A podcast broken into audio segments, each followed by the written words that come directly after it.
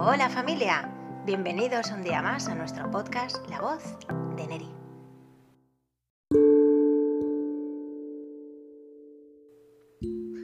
Capítulo 7. Nada es error, todo es aprendizaje. No son las personas las que te hacen daño, sino tus ideas acerca de esas personas. ¿Por qué sufrimos? En primer lugar, nuestro sufrimiento viene de nuestra falta de comprensión acerca de cómo funciona nuestra mente y de la relación que existe entre nuestros pensamientos y la realidad. En segundo lugar, viene de la falta de gratitud y de confianza. Viene de no estar educados en la incertidumbre, de nuestro deseo de querer controlarlo todo y de la inmediatez con la que exigimos resultados. Por ejemplo, ¿sufres cuando vas a comprar fruta? No, ¿verdad? ¿Por qué no? Porque sabes lo que va a pasar, sabes que no hay ningún riesgo que correr, confías en que conseguirás lo que te propones. En cambio, ¿por qué te pones nervioso cuando vas a hacer una entrevista de trabajo o vas a reunirte con un cliente? Ya sé que no es lo mismo sufrir que ponerse nervioso. Hablo en términos generales de todo aquello que te genera tensión para establecer una diferencia entre aquellas situaciones en las que disfrutamos y aquellas en las que la tensión o la preocupación nos impiden disfrutar del momento presente.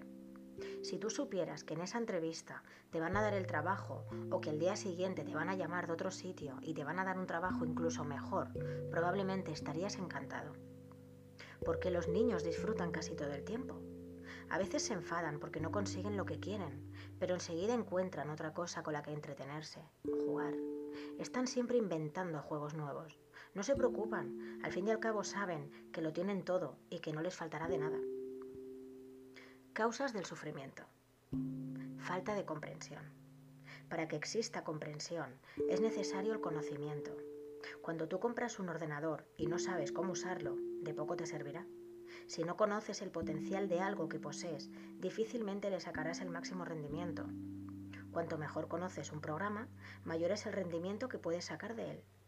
Cuanto más conoces acerca del marketing, más beneficios puedes obtener en tus ventas. Falta de amor por uno mismo y por los demás. Sin amor no puede haber respeto. Si no te amas a ti mismo, difícilmente te respetarás. Si no te respetas a ti mismo, difícilmente vas a respetar a los demás. Si no eres paciente contigo mismo, difícilmente lo serás con los demás. Si no crees en ti, difícilmente creerás en los demás. Falta de confianza en uno mismo y en los demás. Si tú te sientes inseguro, es probable que cada vez que alguien opine de forma diferente a ti, te sientas atacado. Falta de gratitud. Si te estás quejando de algo, es porque en ese momento no encuentras motivos para estar agradecido. La gratitud y la queja son los dos extremos de la misma cosa. Cuando sientes gratitud, experimentas amor. Cuando te quejas, sufres. Falta de paciencia. La inmediatez. Queremos todo y lo queremos ya. Queremos ver para creer. Pero mira tú por dónde las leyes universales de la vida operan al revés es necesario creer para ver. Falta de responsabilidad. Cuando tú evitas, eludes o ignoras tu responsabilidad, estás despojándote de tu poder. En el momento que culpas a los demás de lo que tienes en tu vida, estás convirtiéndote en una víctima. Vas directo hacia abajo. Por el contrario, cuando tú asumes tu responsabilidad en aquello que sucede en tu vida, estás asumiendo también tu poder. ¿Por qué se repiten determinadas situaciones de dolor en tu vida? No nos han enseñado a gestionar el dolor ni a trascenderlo. Normalmente, cuando algo nos duele, una situación, las palabras o acciones de una persona, nos quedamos ahí, en el eso me duele. Y las reacciones naturales son evitarlo, responder o culpar. La vida solo te enseñará lo que estés dispuesto a aprender. La clave está en no dejarse impresionar por los sentidos, por aquello que vemos, por el dolor. El problema es quedarse atrapado en el dolor y no ser capaz de trascenderlo. Nada sucede por casualidad, nada es error, todo es aprendizaje. Todo sucede por una razón. Y esto es realmente útil en las situaciones que nos provocan dolor. Cuanto mayor es el dolor que nos provoca una situación, mayor es el aprendizaje que se oculta detrás de esa experiencia. Si te quedas en el dolor, sufrirás y serás incapaz de ver lo que la vida trata de enseñarte. Todo depende del enfoque y del punto desde el que te posiciones. Todo depende de las preguntas que te hagas. Si te quedas en el no es justo, ¿por qué esto siempre me pasa a mí? Entrarás en un bucle que el único sitio que te llevará será profundizar en el dolor. Por el contrario, si cambias las preguntas, cambiarán inevitablemente las respuestas. Si te preguntas, ¿qué trata de enseñarme la vida con todo esto? ¿Qué puedo aprender yo de todo esto? Encontrarás respuestas mucho más interesantes. Todos tenemos sueños, objetivos, metas y un propósito de vida. Y esa situación ha llegado a tu vida precisamente porque tú tienes un sueño y un propósito que alcanzar. Tú tienes una meta y la vida quiere dártela. Te está guiando hacia ella. Pero no la alcanzarás hasta que no superes una serie de aprendizajes. Porque la vida nunca te dará algo que no puedas soportar. Y esto es así para todo. Si tú no estás preparado para dirigir una empresa con 10.000 empleados, no te van a nombrar presidente de dicha empresa. Si tú no sabes gestionar 50 millones de euros, la vida no te los va a regalar. El camino es otro. La vida no es ninguna lotería. Los multimillonarios no son multimillonarios por casualidad. Tanto si nacen como si se hacen, saben cómo gestionar, invertir y generar más riqueza. El que no controla la sabiduría del dinero, por mucho que le toquen millones de euros en la primitiva, si no sabe gestionar e invertir ese dinero, en poco tiempo se lo gastará. Pero volviendo al aprendizaje, Einstein decía que ningún problema puede ser resuelto en el mismo nivel de conciencia que se creó. Si tú no te elevas por encima del dolor, de lo que perciben tus sentidos, si tú no te elevas por encima de la situación que estás viviendo, difícilmente encontrarás la solución. Si huyes de aquello que te asusta, estarás evitando también el aprendizaje. Y como tienes un sueño y la vida quiere dártelo, la vida se encargará de repetirte esa lección una y otra vez hasta que la aprendas. Repetirás curso hasta que seas consciente de aquello que la vida trata de enseñarte. ¿Alguna vez te ha pasado? Una situación dolorosa empieza a repetirse en tu vida una y otra vez, unas veces con la misma persona y otras veces con distintas. Y tú te preguntas, ¿cómo es posible que siempre me pase lo mismo? Acabas generalizando y echando balones fuera, es decir, echándole la culpa a los demás. Error. Mientras sigas pensando eso, la situación seguirá repitiéndose. Estás haciéndote las preguntas equivocadas y estás sacando la responsabilidad fuera de ti. Es importante que tengas claro que si algo de lo que está sucediendo te está afectando a ti, es porque tú tienes algo que aprender de todo esto. El sufrimiento viene de nuestra falta de comprensión. Nos dejamos impresionar por los sentidos, no vemos más allá de lo visible o audible y nos dejamos influenciar enormemente por las circunstancias.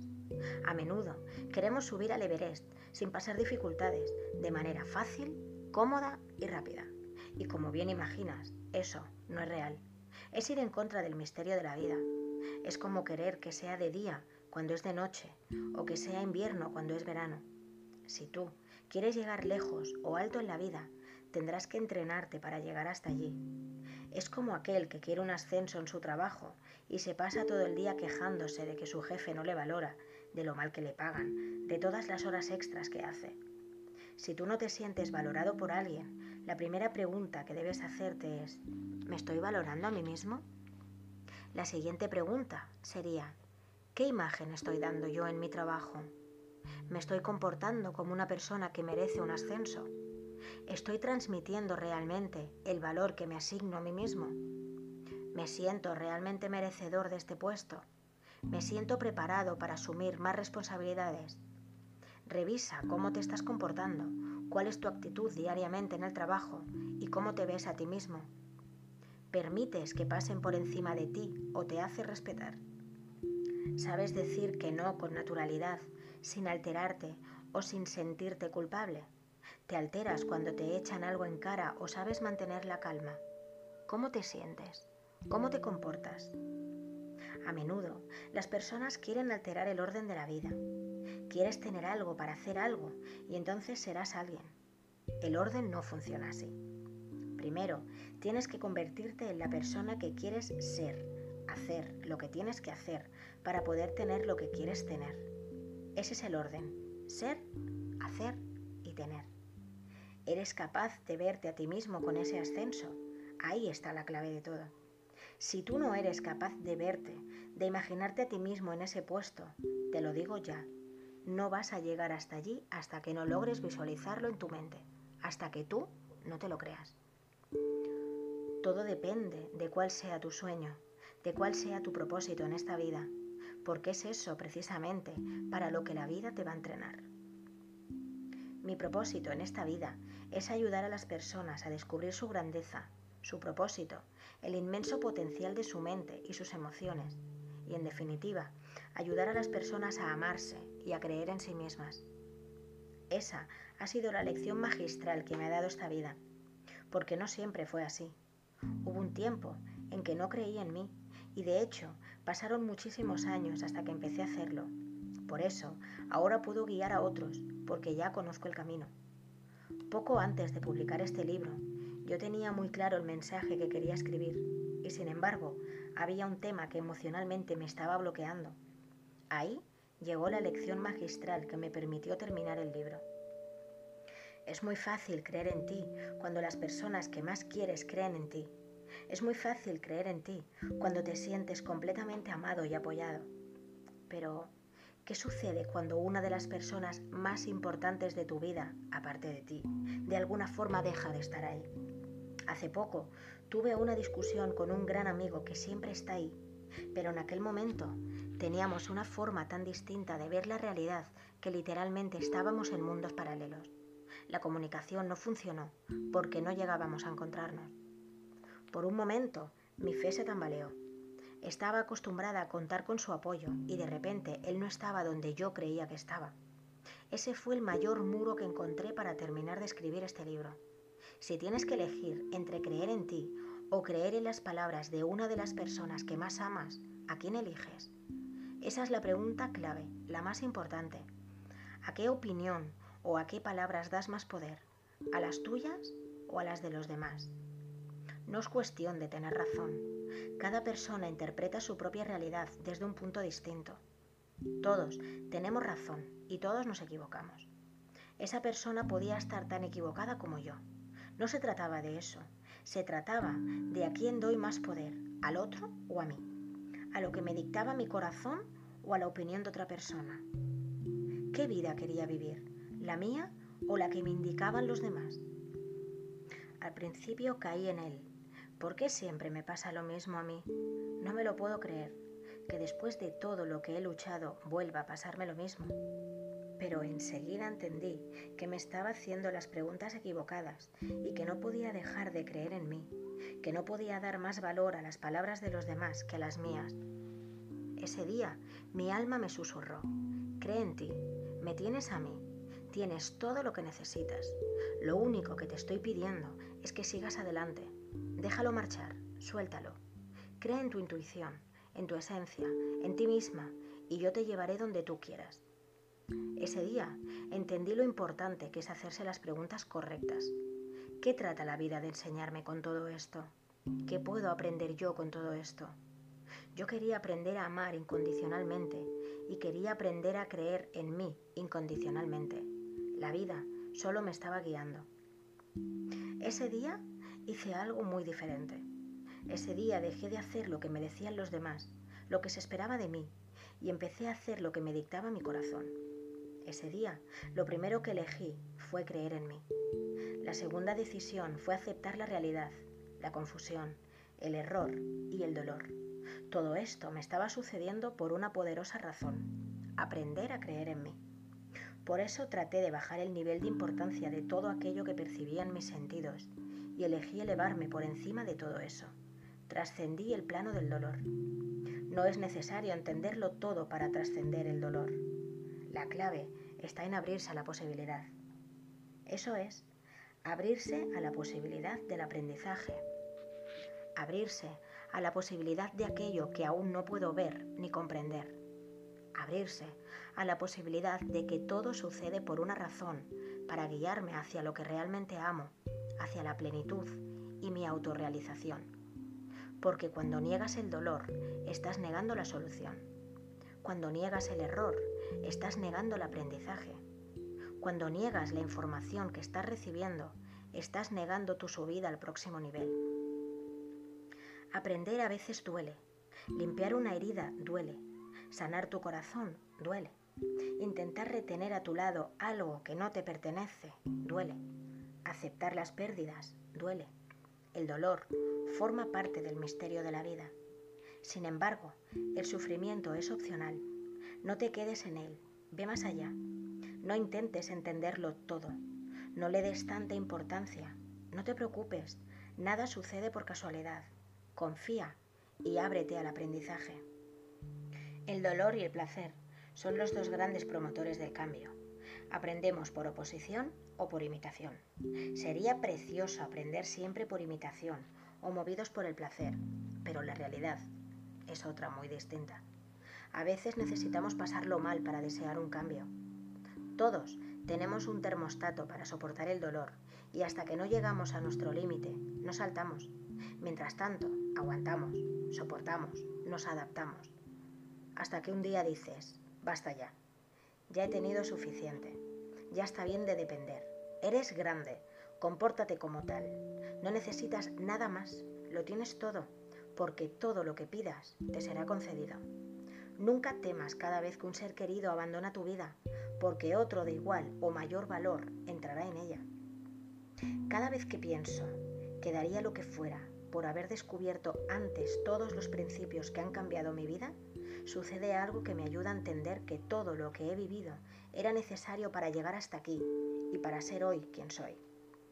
Es importante que entiendas que sin todo lo que has vivido, no habrías aprendido todo lo que hoy eres.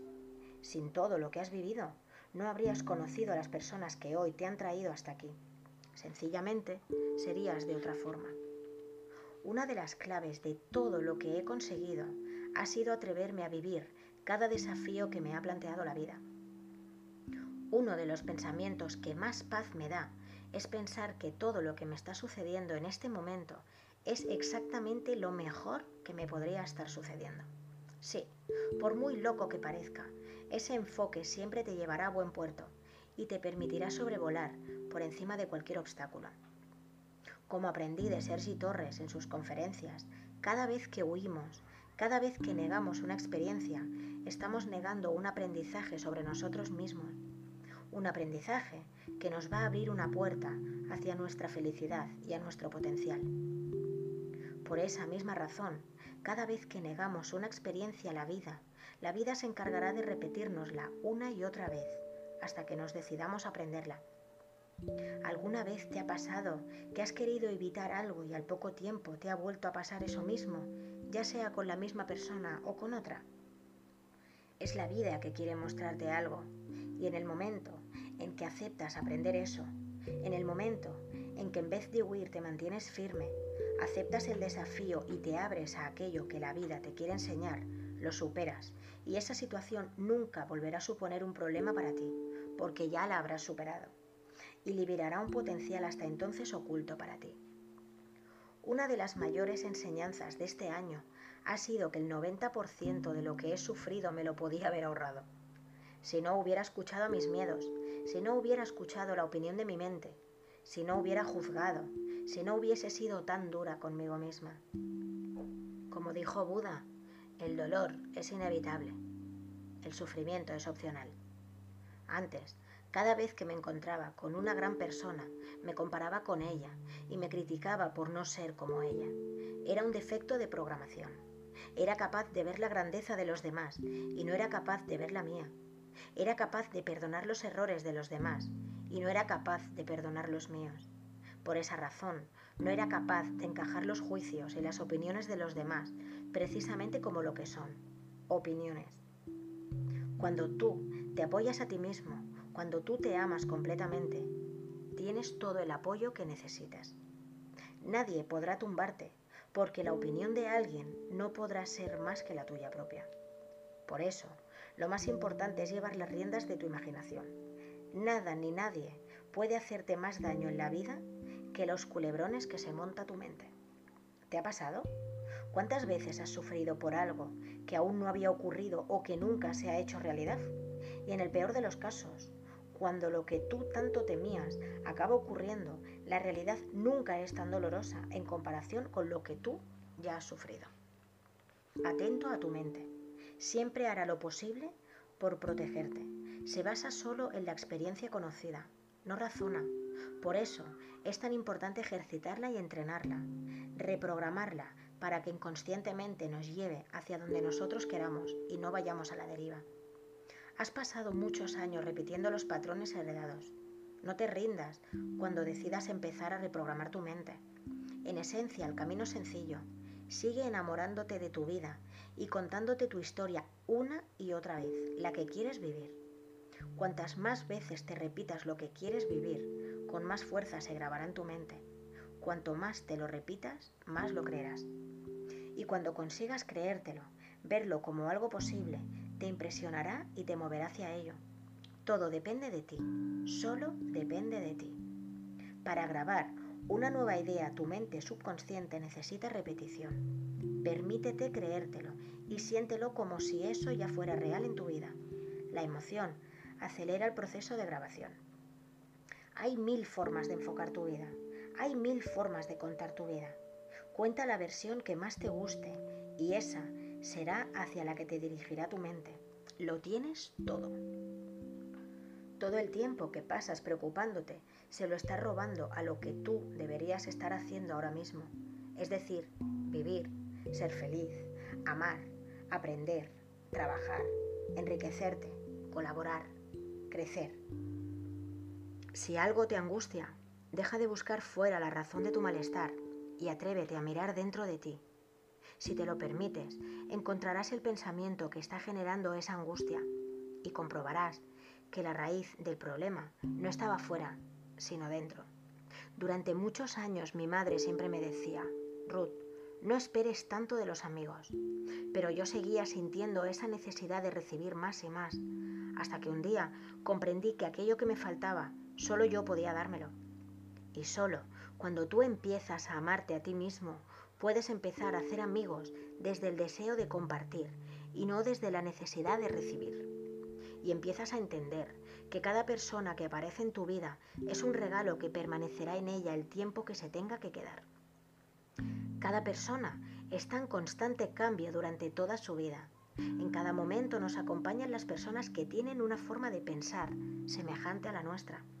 Y a medida que vamos creciendo y cambiando, inevitablemente nos acercamos a unas personas y nos alejamos de otras. Por eso, hay pocas personas que nos acompañan toda la vida, porque cada una tiene que seguir su camino. También es verdad que en el mundo del espíritu solo hay encuentros, nunca despedidas. Pues aunque a veces las personas que queremos se alejen de nosotros, no significa que ya no nos quieran o que las hayamos dejado de querer. Solo significa que hemos escogido caminos diferentes y quién sabe, tal vez más tarde volvamos a encontrarnos. La vida siempre fluye, siempre te da lo que tú necesitas. He vivido muchísimos cambios en mi vida y al seguir mi camino, la vida me ha distanciado de unas personas y me ha acercado a otras. He seguido conociendo a personas maravillosas y sin embargo no he dejado de querer ni a una sola persona de las que ya no veo habitualmente. Hace tiempo que pedí aprender sobre estos temas y os aseguro que no ha sido nada fácil, pero ha sido impresionante. Cuando empiezas a confiar en ti mismo, cuando empiezas a ser consciente de que lo tienes todo y que recibirás toda la ayuda que necesitas en el momento apropiado, es cuando empiezas tu verdadera libertad. Y para que eso suceda, hay que abrir la mente y permitirnos sentir esas emociones que en principio nos asustan porque solo cuando te permites sentirlas eres capaz de atravesar esos miedos y ver que al otro lado empieza tu libertad. ¿Cuántas veces la vida nos ofrece lo que necesitamos y nosotros no queremos verlo porque nos da miedo? O porque estamos tan bloqueados por lo que no tenemos que nos impide ver lo que nos están ofreciendo. ¿Cuántas veces queremos ayudar a las personas porque las vemos sufrir y no se dejan ayudar? Amar significa permitir ser y dar a cada persona la libertad de ser, de elegir, de marcharse o de quedarse, de amarse o de herirse. Amar es confiar Y para amar sin miedo a perder, lo primero que hay que hacer es amarse completamente. Solo así podrás amar desde el desapego y no desde la necesidad. Yo espero seguir aprendiendo mucho sobre todo esto, porque es ahí donde empieza nuestra libertad, desde el desapego y la confianza. Si algo te angustia, revisa qué pensamiento hay detrás de esa emoción y en qué te estás enfocando. Una de las mayores fuentes de frustración, decepción y dolor suele ser poner nuestras expectativas fuera de nosotros. Ese suele ser uno de los errores más repetidos. Normalmente tendemos a tener expectativas muy altas sobre los demás y eso a la larga nos trae muchas decepciones. El foco de nuestras expectativas nunca debe recaer fuera de nosotros, porque entonces estará fuera de nuestro alcance. Tu persona es el único territorio en el que tú puedes actuar directamente. En los demás, como mucho, puedes confiar, pero no esperar nada de ellos. Los demás nos pueden dar su apoyo, su cariño y su aprobación, y siempre debemos aceptarlos como un regalo, nunca como una exigencia o una obligación. Por supuesto que es normal que cuando a ti te falta algo, esperes que las personas que te quieren te apoyen pero cada persona vive inmersa en sus batallas y en sus retos, y no siempre las personas de las que esperamos el apoyo pueden dárnoslo, porque a lo mejor, en ese momento, ellos también están faltos de apoyo. Y sin embargo, nos olvidamos de que dentro de nosotros existe una fuente de amor y de paz infinita. Tenemos todos los recursos y el amor necesarios dentro de nosotros, pero con todo el ruido que hacen nuestros pensamientos y que hay a nuestro alrededor, no lo vemos. Pero te garantizo que el que busca en el silencio dentro de sí mismo, encuentra. Hace unos años, cuando yo estaba inmersa en pleno proceso de conocerme a mí misma, tuve un sueño revelador. Soñé que viajaba subida en la parte de atrás de un camión enorme, lleno de troncos de árboles gigantescos. Me encontraba en medio de un bosque lleno de árboles altísimos, en California, y de repente, por instinto, empecé a apartar los troncos y a echarlos a un lado.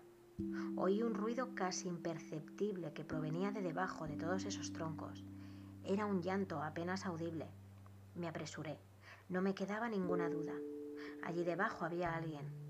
¿Cuál fue mi sorpresa cuando empecé a ver que se trataba de una niña que como mucho podía tener dos años? Estaba completamente magullada, pero estaba viva.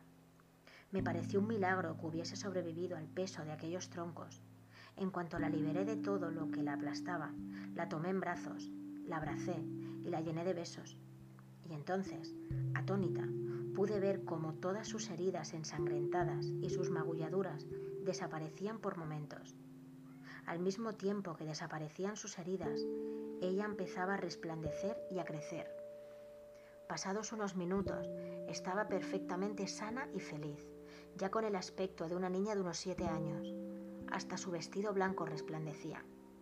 En ese sueño vi claramente el efecto sanador del amor. El amor lo cura todo.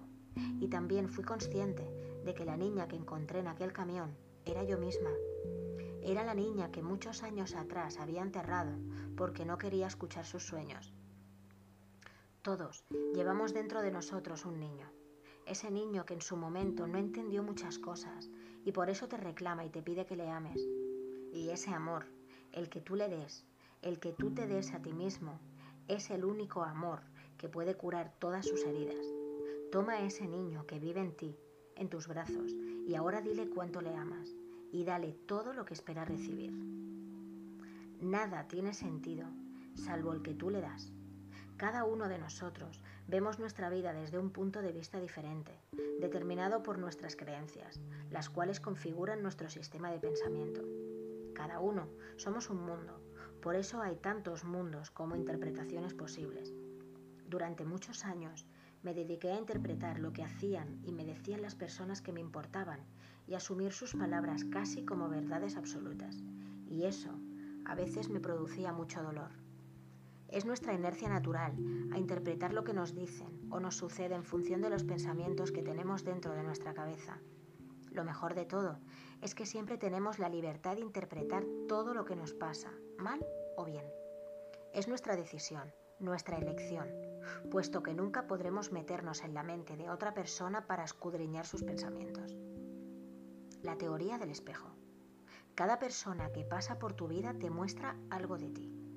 Las personas que vemos actúan como espejos que nos muestran, reflejan aquello que tenemos en nosotros.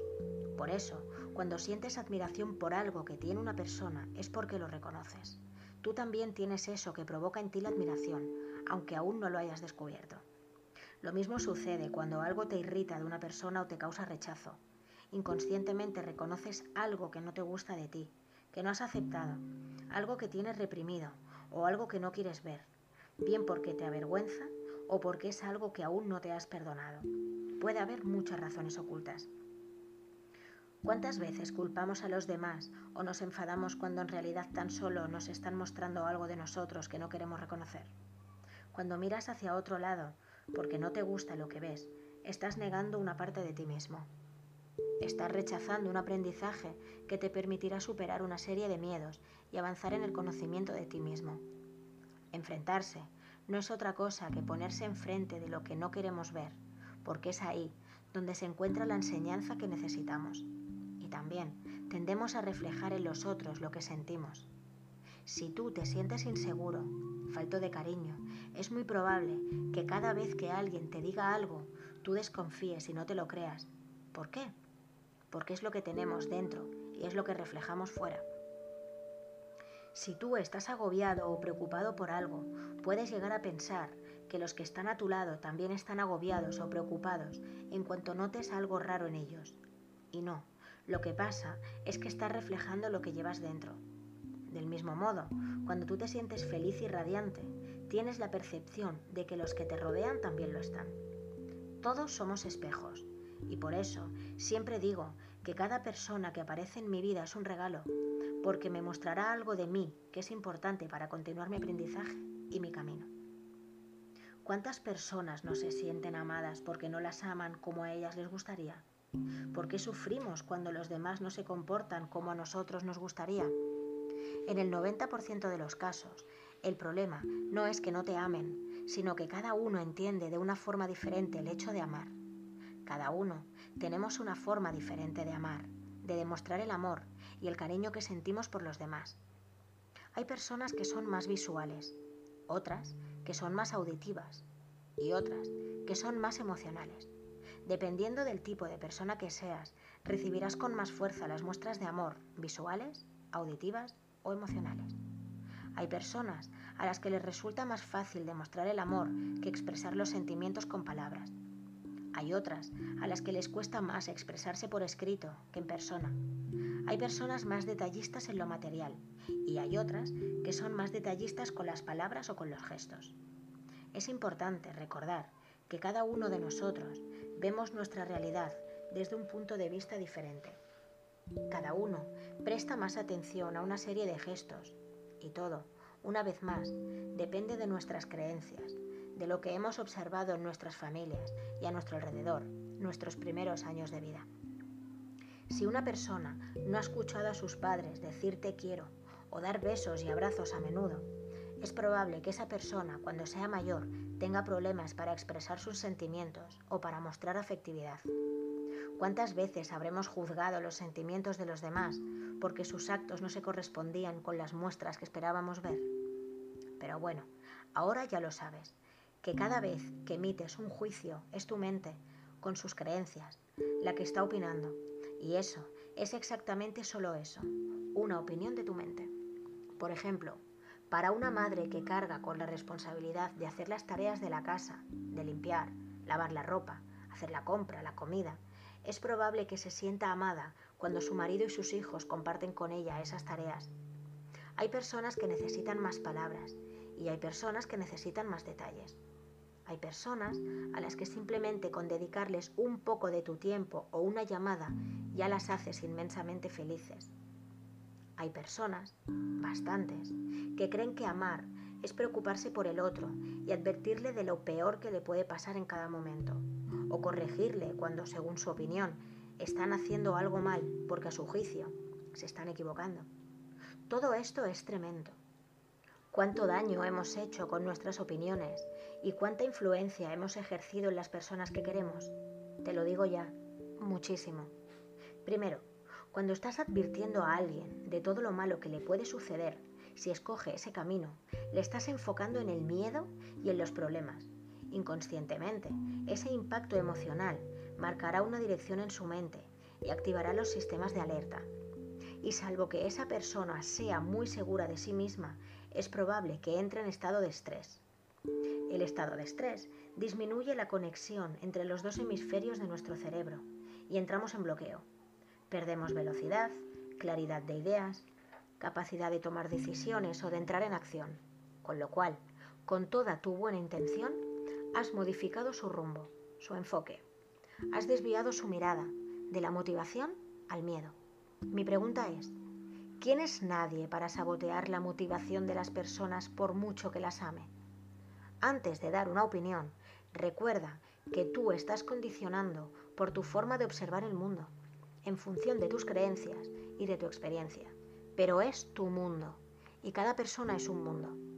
Segundo, todos necesitamos experimentar para aprender. Cuando tú le dices a un niño, no hagas eso, que te vas a caer, el niño no lo entiende. Necesita experimentar la caída para aprender de la experiencia. Por esa misma razón, los adultos también necesitamos seguir experimentando para aprender. Tercero, equivocarse no es malo. ¿Cuánto miedo nos han metido a equivocarnos? Cuando en realidad lo realmente malo es no hacer algo por miedo a equivocarse. Eso sí que es un error. Permanecer inmóvil. No hay error, todo es aprendizaje.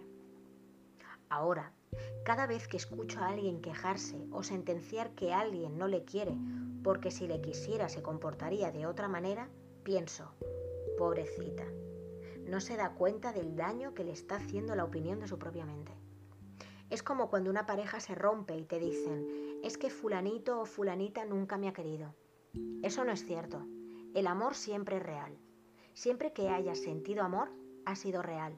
Otra cosa es que haya problemas de comunicación, de confianza o de dependencia, pero el amor está ahí. Y cuando una relación se acaba, lo más fácil es echar balones fuera y echar la culpa a los demás, cuando en realidad los verdaderos motivos de la ruptura siempre residen en uno mismo. Las dos personas consciente e inconscientemente son creadoras de esta realidad unas veces porque no nos conocemos realmente y nos emparejamos con personas que no pueden darnos lo que esperamos, porque no lo tienen. Otras veces porque no sabemos exactamente lo que queremos y nos emparejamos con quien tampoco sabe lo que quiere. Puede haber mil razones detrás de los problemas de una relación, pero la razón número uno de los conflictos en las relaciones viene porque no nos amamos lo suficiente a nosotros mismos y buscamos en los demás lo que nos estamos negando a nosotros.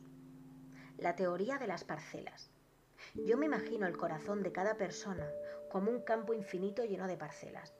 Cada persona que pasa por nuestra vida siembra un poco de amor en nuestra vida y cultiva una de esas parcelas. Unos cultivan parcelas pequeñitas, otros cultivan parcelas muy grandes, pero todos, todos siembran algo. Pero no todas las parcelas pueden ser sembradas por los demás. Cada uno posee una serie de parcelas en el centro de su corazón que solo él mismo puede cultivar. Esas parcelas son las que van a garantizar tu fe en ti mismo y tu estabilidad. Tú eres el único que puede sembrar amor en esas parcelas y hasta que no lo haces, vagas perdido por la vida, buscando el amor fuera de ti, en los demás. Esta es la razón por la que tantas personas confunden las relaciones de dependencia con el amor. Esta es la razón que lleva a sufrir desamor a tantas personas. Lloran y se quejan porque no se sienten valoradas o amadas, cuando en realidad no se dan cuenta de que lo primero de todo, lo primero que tienen que hacer es amarse a sí mismas. Darte a ti mismo todo el amor que reclamas de los demás. Por experiencia, sé que nada genera más sufrimiento que intentar amar a los demás y no amarse a uno mismo. Porque el que no se ama a sí mismo no puede amar incondicionalmente a los demás, porque tiene un vacío en el alma que nadie más que él puede llenar. ¿Cuántas personas sufren porque no se sienten amadas cuando en realidad sí que lo son? Porque mientras tú no siembres el amor en las parcelas que solo tú puedes cultivar, sentirás la falta de amor, la pérdida y el abandono. Porque tú te has abandonado, no te has dado el amor que solo tú te puedes dar a ti mismo. Por eso, una vez que cultivas tus parcelas, empiezas a ver el mundo de una forma muy distinta, porque ya te amas, rebosas amor, estás radiante y espléndido. Y sin darte cuenta, empiezas a atraer a otras personas por todo el amor que irradias y transmites. Entonces, es cuando empiezas a cultivar relaciones de amor, sin esperar nada a cambio, sin depender de los demás. Entonces, es cuando encuentras los mejores compañeros de viaje. El aprendizaje de las lentejas. En cierta ocasión, hace años, en una época en la que yo había perdido mi fe en que las cosas pudieran cambiar, decidí llevar a cabo un experimento. Había muchas cosas que no entendía y eso estaba bloqueando mi capacidad para creer que un cambio era posible. Así que decidí probar con semillas. Empecé sembrando semillas de tomate que yo misma sequé en casa. Durante varias semanas no vi nada. Llegué a dudar de que ahí pudiera salir algo. Tardaron mucho más de lo que había leído, pero al final todas las semillas germinaron y dieron lugar primero a un brote y luego a una planta. Luego probé con semillas de pimiento, lentejas, naranjas y limones, y de todas aprendí algo diferente. Si una partícula diminuta, aparentemente inerte, era capaz de dar lugar a una planta sin que yo pudiera entenderlo, yo también podía empezar a confiar en el curso de la vida sin necesidad de entender todo lo que estaba pasando a mi alrededor. Yo seguía sin entenderlo, pero al visualizar el resultado, sencillamente empecé a confiar. Este pequeño experimento fue suficiente para dar vida a una creencia muy positiva en mi subconsciente. A partir de ese momento empezaron a sucederme muchas cosas que hasta entonces no me habían sucedido. ¿Por qué? Simplemente porque había abierto una nueva autopista en mi mente subconsciente.